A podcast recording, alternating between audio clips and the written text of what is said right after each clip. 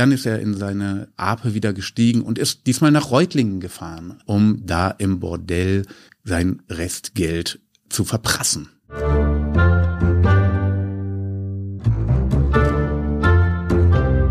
Am Gericht, der Gerichtspodcast des Schwäbischen Tagblatts aus Tübingen. Hey, Ihr hört am Gericht den Justizpodcast des Schwäbischen Tagblatts in Tübingen.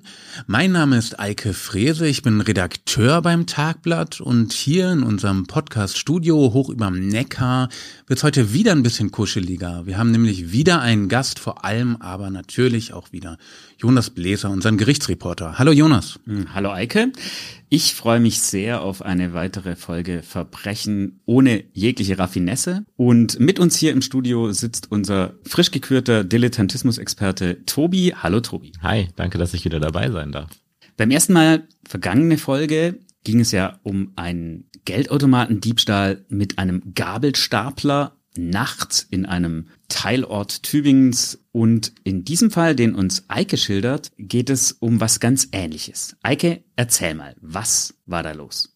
Ja, auch dieses Mal hängt das Stichwort des Dilettantismus wie ein Damoklesschwert über dem gesamten Fall. Es geht um einen Tankstellenraub.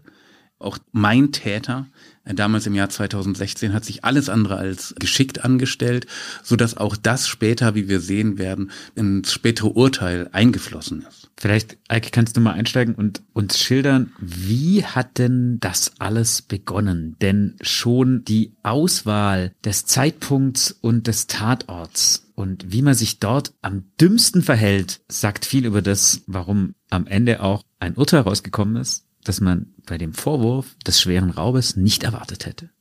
Ja, wir befinden uns im Jahr 2016. Es ist ein Spätsommertag in der Bahnhofsstraße in Mössingen. Es ist Sonntagmorgen um acht und die Bahnhofsstraße in Mössingen ist zu diesem Zeitpunkt vermutlich einer der einsamsten Orte auf der ganzen Welt. Mössingen ist eine Kleinstadt im Süden von Tübingen, hat 20.000 Einwohner, wirkt aber kleiner, weil es aus vielen kleineren Stadtbestandteilen besteht. Die Bahnhofstraße zeichnet sich unter anderem auch dadurch aus, dass da gar kein Bahnhof steht.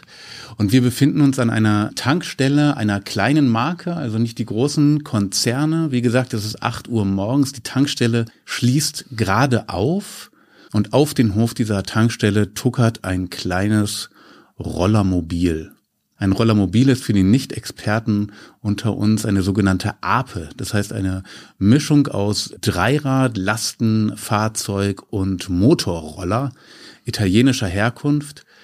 Ein Mann Mitte 50 tuckert mit dieser Ape auf das Tankstellengelände und, und steht da dann erstmal rum. Auf Italienisch heißt Ape übrigens Biene, also es geht darum, dass es ein Fahrzeug für die Fleißigen ist.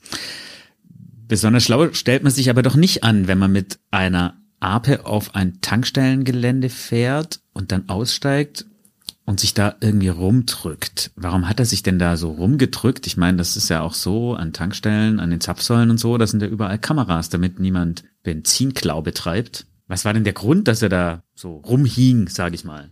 Ja, ja, in diesem Fall war es tatsächlich so, es waren noch Kunden in der Tankstelle. Wir wissen ja, am Ende wird es um einen Tankstellenraub gehen. Dieser Mann wollte die Tankstelle ausrauben aus finanziellen Interessen. Er ist tatsächlich da relativ unverblümt zwischen den Zapfsäulen erstmal herummarschiert, äh, direkt in den Blicken der Überwachungskameras auch wenig geschickt ist natürlich tatsächlich die Wahl des Tatfahrzeugs. Wir wissen ja, wir sind in einer Kleinstadt unterwegs. Da gibt's nicht besonders viele Apes. Jeder kennt diese Ape auch aus dem Stadtbild. Insofern kennt jeder auch den Fahrer dieser Ape und er war da halt unmaskiert unter den Kameras. Ein Zeichen der Unprofessionalität in diesem Fall. Ja, und unser Täter, dieser mit 50-Jährige, so ein bisschen untersetzt, nicht gerade sportlich, hat gewartet, stand da in seiner Shorts und seinem normalen Hemd, bis die letzten Kunden, also es waren zwei, ähm, diese gerade eröffnete Tankstelle verlassen haben, hat dann eine Schreckschusspistole genommen und ist in den Verkaufsraum gegangen. So, jetzt müssen wir mal kurz an dieser Stelle festhalten, dass das ja schon so klingt, als würde das noch lustiger, aber man muss auch sagen, für einen Menschen, der hinter seinem Tresen steht und da kommt einer mit einer Pistole, ist es natürlich überhaupt nicht lustig, sondern das kann eine tief traumatisierende Erfahrung sein, die Menschen vielleicht sogar dazu bringt, dass sie nie wieder diesen Arbeitsplatz aufsuchen können. In diesem Fall war es aber glücklicherweise, muss man sagen, für alle Beteiligten anders, denn der Mensch hinter dem Tresen hat unseren Tankstellenräuber ja trotz der Maskierung gleich erkannt. Er hat ihn vermutlich gleich erkannt und trotz dieser Maskierung ist ein großes Wort. Die Maskierung bestand daraus, dass sich unser Tankstellenräuber eine Schirmmütze aufgesetzt hat und eine Sonnenbrille aufgesetzt hat. Und dann ist er trotzdem in seiner äh, Shorts ähm, da halt reinmarschiert, hat dem Tankstellenmitarbeiter eine Schreckschusspistole gezeigt. Das ist tatsächlich nicht ohne.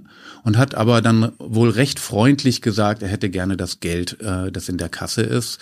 Und das hat ihm der Tankstellenmitarbeiter dann auch ziemlich sofort ausgehändigt. Also er läuft da rein Sonntagmorgens kurz nach Ladeneröffnung. Das kann doch nicht so viel Geld gewesen sein, was da den Tresen überquert hat, oder? Das wird auch später im Prozess nochmal Thema. Was ist das eigentlich für ein Räuber, der kurz nach Ladenöffnung irgendetwas überfällt? Ich glaube, in ganz Deutschland wird kurz nach Ladenöffnung nicht viel mehr in irgendwelchen Kassen sein, als eben Wechselgeld und ein bisschen das, was äh, die Leute schon verdient haben. Sonntagmorgen um acht. Ich glaube auch, dass die zwei Kunden davor nicht allzu viel Geld in der Kasse gelassen haben. Vielleicht haben die sogar nur Brötchen gekauft. Letztendlich äh, werden wir später erfahren, aber ich kann es jetzt auch schon mal rauslassen. Es waren ungefähr 200 Euro, die er da äh, mitgenommen hat. Er hat dann gesagt, ich tu dir auch nicht weh, während der Tankstellenmitarbeiter da das Geld aus der Kasse äh, zusammengeklaubt hat, hat das Geld dann genommen, hat Tschüss gesagt und ähm, ist zurück auf den Hof der Tankstelle gegangen ist in seine stadtbekannte Ape gestiegen und ist davon getuckert. Ein höflicher Räuber. Mega höflich. Ich fand's auch richtig gut. Also wenn alle Räuber auf der Welt so höflich wären, dann hätten wir, glaube ich, weniger traumatisierte Opfer zu beklagen. Hey, ihr hört diesen Podcast ja kostenlos und das ist nur möglich, weil es Abonnenten des Schwäbischen Tagblatts gibt. Das ist eigentlich ziemlich einfach. Ihr geht zum Beispiel einfach auf tagblatt.de und da bekommt ihr ein Web-Abo für 9,90 Euro. Und dafür bekommt ihr nicht nur alle wichtigen Nachrichten aus der Region, sondern auch Dossiers, die wir zum Beispiel für unsere Podcast-Fälle zusammenstellen und denen ihr alles nochmal nachlesen könnt. Und wenn ihr es ausprobieren wollt, der erste Monat kostet nur einen Euro. Monatlich kündbar. Das ist eigentlich ein Angebot, was man nicht ablehnen kann, Jonas. Aber erzähl doch mal was über den Newsletter, den du jede Woche dann absendest. Ja, entweder ich oder du und vielleicht auch mal jemand anders, aber es ist immer kompakt drin, über welche Gerichtsprozesse wir berichtet haben, hier aus der Region. Und es ist immer mal wieder was drin über die Arbeit der Polizei, spannende Hintergründe, wie arbeiten denn zum Beispiel eigentlich Brandermittler. Mhm. Aber es ist natürlich auch ein bisschen langweilig, wenn ihr immer nur Post von uns bekommt. Wir freuen uns auch, wenn wir Post von euch bekommen. Zum Beispiel einfach Feedback zu unseren Folgen. Was fandet ihr besonders gut? Was fandet ihr vielleicht auch mal nicht so gut? Und welche Themen würden euch in Zukunft interessieren? Da könnt ihr uns einfach an welche E-Mail-Adresse nochmal eure Post schicken? An amgericht.tagblatt.de hat Tschüss gesagt und ähm, ist zurück auf den Hof der Tankstelle gegangen ist in seine stadtbekannte Ape gestiegen und ist davon getuckert. Ein höflicher Räuber. Mega höflich. Ich fand's auch richtig gut. Also wenn alle Räuber auf der Welt so höflich wären, dann hätten wir, glaube ich, weniger traumatisierte Opfer zu beklagen. Das mal auf jeden Fall. Jetzt haben wir ja schon gesagt, er hat ihn eigentlich sogar erkannt. Er wusste also auch, mit wem er es zu tun hatte. Der Mann hinter dem Tresen, da war es dann vielleicht tatsächlich nicht so, dass es ihn tierisch mitgenommen hat. Aber was wir hier haben, auch wenn es eine lächerlich niedrige Beute von 200 Euro ist, ist eben ein besonders schwerer Raub. Und was die meisten Räuber nicht machen, ist, sie gucken vorher nicht ins Gesetz, weil sonst wüssten sie, dass da fünf Jahre Mindeststrafe draufstehen. Und es gibt verschiedene strafverschärfende Dinge, können wir auch später nochmal drüber reden. Was heißt jetzt eigentlich, wenn man irgendein Drohwerkzeug mit sich führt? Was heißt es, wenn man eine Tankstelle ins Visier nimmt, wo durchaus ziemliche Beträge auf dem Spiel stehen? Gut, jetzt hat er also diese 200 Euro bekommen, unser Mann, mit der Ape. Und was macht er denn jetzt? Ja, das gehört zu diesen Kuriositäten des gesamten Falls. Also er steigt in seine Ape und fährt los in diesem gedrosselten Tempo, das eine Ape nun mal zulässt. Genau, sie hat nämlich eine Höchstgeschwindigkeit von 45 kmh. Die hat ja auch nur so ein kleines Versicherungskennzeichen. Es ist also beileibe kein Ferrari. Schneller als ein Gabelstapler aber. Das stimmt. Untauglich als Fluchtfahrzeug allemal. Vor allem, weil dieser Mann zu Recht natürlich davon ausgehen kann, dass unser Tankstellenmitarbeiter inzwischen schon lange die Polizei verständigt hat. Darüber scheint er aber überhaupt nicht nachgedacht zu haben. Also er tuckert mit dieser Ape an den Stadtrand von Mössingen, der von der Stadtmitte auch nicht so besonders weit entfernt ist. Da handelt es sich um einen Kilometer. Und da steht noch eine weitere Tankstelle. Eine Jet-Tankstelle kann man jetzt vielleicht schon mal verraten, ohne Werbung zu machen, aber endlich taucht mal ein großer Konzern in unserer Geschichte auf. Und er fährt auch bei dieser Jet-Tankstelle mit seiner Ape auf den Hof. Äh, muss der denn tanken? Also ich meine, hat er schon, der hat ja nur einen kleinen Tank oder, also ich meine, was wollte er denn da? Hat er beschlossen, dass 200 Euro zu wenig sind und er guckt mal, wie viel Wechselgeld die Jet-Tankstelle am Sonntagmorgen hat? Ja, wir äh, haben es ja inzwischen auch schon 10 nach 8. Vielleicht ist inzwischen bei der Jet-Tankstelle, die ja auch längere Öffnungszeiten hat, vielleicht schon mehr in der Kasse. Aber nein, Nein, er tuckert bei dieser Jet-Tankstelle auf den Hof, nimmt seine 200 Euro und eben nicht die Schreckschusspistole und kauft erstmal Zigaretten bei der Jet-Tankstelle, weil irgendwas muss er sich ja auch gönnen für die 200 Euro. Harte Arbeit. Definitiv. Ja, aber ich meine, war er denn da dann maskiert oder ist er da wieder als, äh, also nicht mehr inkognito aufgetreten? Richtig, als, als Kunde muss man sich ja nicht maskieren. Maskierst du dich, wenn du bei einer Tankstelle Zigaretten kaufst? Hm, ich kaufe keine Zigaretten bei der Tankstelle, aber nein, ich würde es wahrscheinlich nicht tun. Das heißt, er ist jetzt wieder vor alle möglichen Kameras gelaufen, diesmal unmaskiert, aber mit den gleichen Klamotten. Jetzt habe ich mal eine kleine Zwischenfrage. Also auch die andere Tankstelle verkauft ja wahrscheinlich Zigaretten, oder? Richtig, das habe ich mich tatsächlich auch gefragt. Wenn er schon in einer Tankstelle ist und der Tankstellenmitarbeiter greift in die Kasse und gibt einem das Geld Warum nimmt man dann nicht auch noch mal ein paar Schachteln Zigaretten mit? Ist zwar ungewöhnlich, aber dann spart man sich zumindest den Weg zur nächsten Jet-Tankstelle. Und mit ein paar Stangen Zigaretten hätte er vielleicht sogar mehr Beute gemacht als das, was er an Bargeld mitgenommen hat. Richtig, wie viel kostet eine Stange? Ich bin nicht Raucher, Jonas. Sechs Euro die Schachtel inzwischen. Ich glaube, mit, ähm, mit drei Stangen wäre er schon ähm, gut dabei gewesen. Aber ich glaube, sechs Euro ist inzwischen auch wenig, oder? Wie viel Vermutlich, ja. Gut, wir wollen jetzt nicht zukünftige Tankstellenräuber irgendwie auf Ideen bringen, was sie sich sonst noch an Benefits aus ähm, dem Sortiment einer Tankstelle mitnehmen könnten. Sicher ist, bei dieser Jet-Tankstelle blieb er nur so lange, bis er sich mit Zigaretten versorgt hat. Und dann ist er erstmal zu seinen Eltern gefahren, um da kurz Mittag zu essen, um sich zu stärken. Währenddessen war die Polizei tatsächlich schon unterwegs, hat ihn aber nirgendwo gefunden. Warum auch immer. Er blieb bisher noch unbescholten. Dann ist er in seine Ape wieder gestiegen und ist diesmal nach Reutlingen gefahren. Eine ähm, Stadt, die wir alle kennen. Die ist von Mössingen ungefähr 20 Kilometer entfernt, um da im Bordell sein Restgeld zu verprassen. Jetzt hat die Polizei ja eine Menge Wege, ihm auf die Schliche zu kommen. Er war in zig äh, Überwachungskameras, er fährt ein sehr kurioses, unübliches äh, Fluchtfahrzeug. Wie sind Sie ihm jetzt tatsächlich im Endeffekt auf die Schliche gekommen? Ja, das war nicht so schwer. Das hätte vielleicht auch ein Grundschüler geschafft. Der befragte Ermittler im Gerichtssaal wird später sagen, er hatte noch nie in seiner ganzen Karriere so wenig Mühe, einen Täter ausfindig zu machen. Das hat die Polizei sehr oft schwer und manche Ermittlungen sind wirklich langwierig und aufwendig und teuer und personalintensiv und viel Gehirnschmalz. Das ist ja eigentlich ein schönes Geschenk ans Mössinger Revier, dass die dann das doch relativ einfach hatten. Das finde ich auch. Er hat sozusagen den Staat nicht besonders viel Aufwand gekostet, ihm auf die Schliche zu kommen. Vielleicht hätte man ihm noch den Vorwurf machen können, dass er Polizisten den Sonntag ein bisschen erschwert hat. Aber letztendlich war es natürlich so, die Kameraaufnahmen, die Aussagen des Tankstellenmitarbeiters, dass es ein bekannter Mössinger war, die Ape, die natürlich auch eine Zulassungsnummer hat, ähm, unter der man dann eine Adresse ausfindig machen kann. All das und noch viel mehr haben dazu geführt, dass die Polizei eigentlich sofort wusste, wo sie hin musste. Was die Polizei zu diesem Zeitpunkt natürlich noch nicht wusste, ist, was für ein Typ ist das eigentlich? Ist er vielleicht wirklich gefährlich? Hat er vielleicht noch weitere Taten begangen an diesem Tag? Wie auch immer.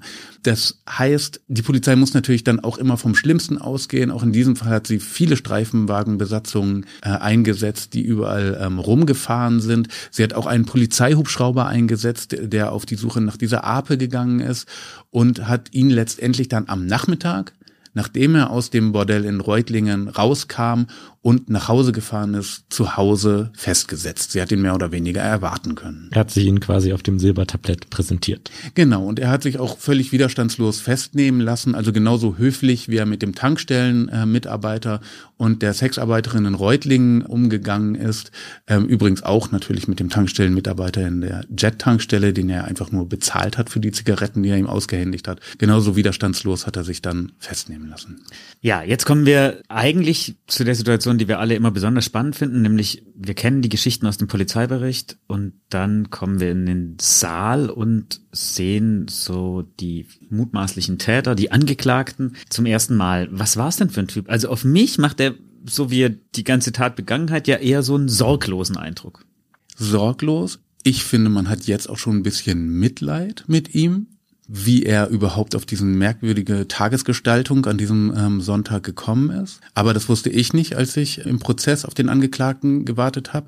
Und das wusstest übrigens auch du nicht, Jonas, als du damals die Polizeimeldung geschrieben hast. Ich weiß nicht, ob du dich erinnerst, aber deine Polizeimeldung damals war noch recht dramatisch. Da ging es um einen Tankstellenräuber im Steinlachtal. Der hat mindestens mal eine Tankstelle angefahren, eine Pistole, von der man damals ja auch noch nicht wusste, dass es auf jeden Fall eine Schreckschusspistole ist, war im Spiel. Du hast es gleich mal auf die lokale Seite 1 gehoben, weil das ist eine heftige Geschichte. Das ist definitiv mal schwerer Raub. Ich erinnere mich tatsächlich nicht dran, die Polizeimeldung geschrieben zu haben, aber das waren jetzt einfach auch ganz schön viele in den letzten Jahren. Ja, das ist richtig heftig und ich nehme an, du hast ihn auch nicht an irgendeinem Ort äh, gesehen zum ersten Mal den Angeklagten, sondern im Tübinger Schwurgerichtssaal vermute ich mal, denn wir befinden uns im Landgericht und da gehört so ein Verfahren auch hin, denn die Mindeststrafe, da kommen wir nochmal vorher zurück, dass die Leute vorher nicht ins Gesetz gucken, bevor sie Straftaten begehen. Es sind drei Jahre. Und da eine Waffe im Spiel war, sind wir bei einer Mindeststrafe von fünf Jahren Gefängnis. Und da ist auch nichts mehr mit Bewährung, denn die geht allerhöchstens bei zwei Jahren Gefängnis. Mhm. So ist es, deswegen war mir zumindest als Reporter damals nicht klar, dass wir es jetzt eher mit einem kuriosen Fall zu tun haben. Der Angeklagte kam in den Gerichtssaal. Er sah vermutlich nicht viel anders aus als damals, als er die Tankstelle überfallen hat. War er maskiert?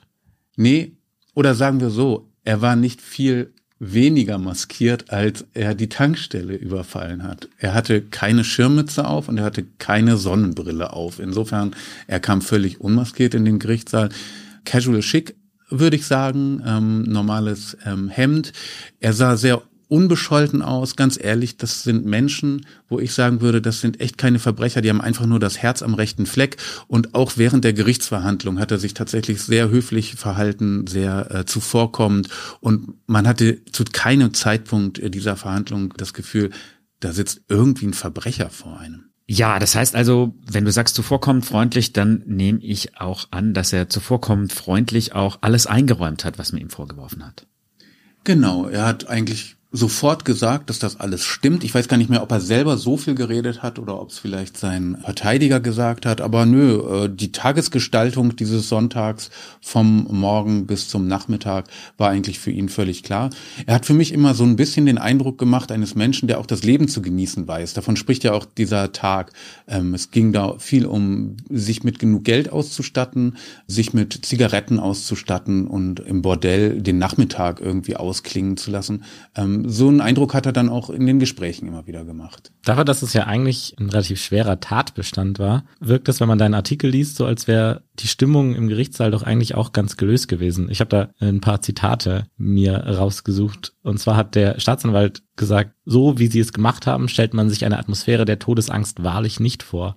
Oder die Vorsitzende Richterin hat auch einfach gesagt, sie waren einfach stümperhaft maskiert und noch dazu waren sie in der Gegend bekannt. Mhm, auf jeden Fall das Gericht muss natürlich die Würde des Gerichts wahren. Ich habe jetzt niemanden schmunzeln sehen im Gerichtssaal oder so etwas, aber allen Beteiligten war natürlich tatsächlich klar, dass man es hier mit einem kompletten Dilettanten zu tun hat. Wenn du die Richterin ansprichst, das hat sie tatsächlich gesagt, sie waren stümperhaft maskiert. Sie hat aber tatsächlich auch gesagt, sie hat noch selten so eine Form des Dilettantismus behandeln müssen in ihren Verhandlungen. Das klang fast schon manchmal ein bisschen vorwurfsvoll, als ob ein vernünftiger Tankstellenräuber, der ein deutsches Landgericht auch verdient hat, sich irgendwie ein bisschen anders verhalten müsste. Nee, es war tatsächlich so. Jeder Prozessbeteiligte hat eigentlich zu erkennen gegeben, hier haben wir es irgendwie mit einem ganz schön merkwürdigen Typen zu tun, der nicht unter die Kategorie Schwerverbrecher subsumiert werden sollte. Auch unser Staatsanwalt, der wahrlich nicht dafür bekannt ist, dass er immer fünfe gerade sein lässt, und in diesem Fall tatsächlich sehr, sehr viele äh, mildernde Worte für unseren Angeklagten. Worüber wir jetzt noch gar nicht gesprochen haben, also man könnte jetzt ja denken, das ist irgendwie so ein Halotri, der irgendwie aus dem Nichts heraus beschließt, er befällt jetzt eine Tankstelle. Jetzt mhm. ist er ja aber keine 18 oder so, sondern wir haben es mit einem Mit-50er zu tun, mhm. der, wenn ich deinen Artikel richtig in Erinnerung habe, auch keine lange kriminelle Karriere davor hatte. Was war denn sein Motiv? Mhm. Ich glaube auch, dieser Fall hat wie auch Tobis zuvor eigentlich noch so ein bisschen so eine Wendung ins Tragikomische. Also mindestens so muss man es interpretieren. Der Mann ist Mitte 50, er ist arbeitslos, es ist ein alleinstehender Mann, es ist ein alleinstehender Mann, der Sonntagmittag zu seinen Eltern fährt, um da Mittag zu essen. Es ist eine ganz besondere Person einfach. Also die kann man nicht einfach als, als typischen Schwerverbrecher lesen. Dieser Mann ist zum Beispiel einfach auch pleite. Das heißt, er wachte am Sonntagmorgen auf, um offensichtlich so vielleicht kurz nach sieben. Und zum Hintergrund, er hat eine SMS an diesem Morgen auf sein Handy bekommen. Diese SMS lautet, ich will dich ficken. Und die kam von der Prostituierten, zu der er dann gefahren ist? Genau, von der Sexarbeiterin aus Reutlingen. Zu der hat er nämlich schon eine relativ lange Beziehung und äh, professionelle Sexarbeiterinnen sind auch manchmal so, dass sie ihrem Kunden dann auch einfach mal ein Angebot machen ähm, und ihn ein bisschen anteasern, ob er nicht Lust hätte, heute ihre Dienstleistung in Anspruch zu nehmen. Und in diesem Fall ist es tatsächlich so, dass dieser Mann sich ziemlich angeteased äh, gefühlt hat, offensichtlich in dieser Situation. Er hat nur festgestellt, er hat nicht so viel Geld, dass er sich jetzt automatisch einen Ausflug nach Reutlingen ins Bordell leisten kann. Die hatten also schon länger eine Beziehung. Hattest du den Eindruck, da, also eine Geschäftsbeziehung, aber hattest du den Eindruck, dass das für ihn vielleicht mehr war? Also, dass es, dass es hier darum geht, dass er, dass wir es hier mit einer Form von Hörigkeit zu tun haben, wenn jemand sein ganzes Geld, das er eigentlich nicht hat, auf den Kopf haut für diese Bordellbesuche, hat das eine Rolle gespielt? Ja, Hörigkeit würde ich es vielleicht nicht unbedingt nennen, weil zum Hörigsein gehört ja auch immer jemand, der das sozusagen sehr, sehr aktiv dann auch irgendwie äh, mitmacht. Es war tatsächlich so, dass unser äh, späterer Täter schon vor ein paar Wochen seine Lebensversicherung aufgelöst hatte. Das war nicht wahnsinnig viel, aber es hat trotzdem gereicht für regelmäßige Besuche in, in diesem Reutlinger Großbordell am Stadtrand von Reutlingen. Er ist täglich hingegangen und ähm, hat diese aufgelöste Lebensversicherung, ich schätze jetzt einfach mal, ein paar tausend Euro werden es schon gewesen sein, innerhalb weniger Wochen verprasst, so dass er an diesem Sonntagmorgen pleite dastand, aber seinen Lebensstil weiterleben wollte. Vom Typ wir haben ihn ja schon beschrieben, eher einfach gestrickter Typ. Ich glaube, es war keine Hörigkeit, es war so ein bisschen Träumerei und einmal im Leben es sich so richtig gönnen zu wollen über mehrere Wochen. Und das hat er dann einfach nicht mehr hingekriegt, ohne an diesem Morgen auf andere Weise für Geld zu sorgen. Und wir hatten es ja auch schon vorher bei meinem Fall, dass es einfach strafmildernde Umstände manchmal gibt. Inwiefern war das denn jetzt bei dir der Fall, dass diese doch eher traurigen oder tragischen Umstände sich aufs Urteil ausgewirkt haben? Jeder Beteiligte, Verteidiger, Staatsanwalt, Richterin, hat von Anfang an zu erkennen gegeben, diesem Mann kann man nicht mehr wehtun, als ihm seine Lebenssituation eh schon wehtut. Das hat deutlich eine Rolle gespielt, auch in der Form, wie man mit ihm spricht. Also keiner ist je wirklich mit, mit, mit wirklich aggressiven Worten auf diesen Mann losgegangen. Und auch der Verteidiger hat immer wieder sozusagen zwischen den Zeilen für Verständnis geworben, indem er seinen Mandanten zum Teil auch direkt angesprochen hat und ihn gefragt hat, was glaubten Sie eigentlich, wie viel Geld ist in einer Tankstellenkasse morgens um acht? Das heißt, äh, diese fehlende Professionalität und äh, sein, sein äh, biografischer Hintergrund wurden diesem Mann eigentlich immer wieder vorgehalten, so dass für jeden Prozessbeobachter eigentlich klar wurde, okay, hier geht's nicht wirklich um Schwerverbrecher. Jetzt gibt es juristisch ja eine Möglichkeit, dass man dem gerecht wird, auch wenn eigentlich die Mindeststrafen in einem Bereich sind, in dem jemand tatsächlich für Jahre ins Gefängnis gehen müsste. Mhm. Das nennt sich die Strafrahmenverschiebung, indem man von einem minderschweren Fall ausgeht. Genau, und das hat tatsächlich dann auch die Richterin in einer äh, vorläufigen Handlungszusammenfassung vor Gericht dann gesagt, in einem wirklich sehr verständnisvollen Ton. Sie hat eben gesagt, nochmal äh, zusammengefasst, die SMS äh, der Sexarbeiterin lautete, ich möchte dich ficken. Und das wollten sie ja auch ganz gerne. Doch ein morgendlicher Kassensturz hatte bei ihnen ja ergeben, das könnte knapp werden. Gut. Was hat denn jetzt der Staatsanwalt gefordert? Saß der denn auch so, dass man den Strafrahmen verschieben sollte? Ich weiß nicht mehr, was der Staatsanwalt genau gefordert hat. Ich weiß nur, dass er dann schon auch Kraft seines Amtes auf die Dinge hingewiesen hat, die nicht so besonders glücklich waren an dieser Sache. Also Raub ist einfach auch Raub, das muss man klar benennen. Es hätte auch sehr viel schiefgehen können. Also egal, wie er jetzt diese Tankstelle betritt, es gibt auch äh, Tankstellenmitarbeiter, die dann auch sofort handgreiflich werden, zum Beispiel. Und so etwas kann sich auch hochschaukeln. In diesem Fall hat er ja, wir erinnern uns, mit einer Schreckschusspistole die Tankstelle betreten. Und es ist übrigens auch so, dass Schreckschusspistolen nicht ohne sind. Ich habe mir äh, mal eine Studie von der FU Berlin rausgelassen, wo Rechtsmediziner mal über ein paar Monate eingehend dieses Mittel untersucht haben. Und die sind zu dem Schluss gekommen, es gibt beispielsweise so einen Gasausstoß bei Schreckschusspistolen. Wenn man die Pistole aufsetzt und abfeuert, dann kann dieser Stoß tatsächlich auch für, für gebrochene Knochen und bei einem aufgesetzten Schuss auf den Kopf für gebrochene Schädelknochen bis hin zum Tod beispielsweise führen.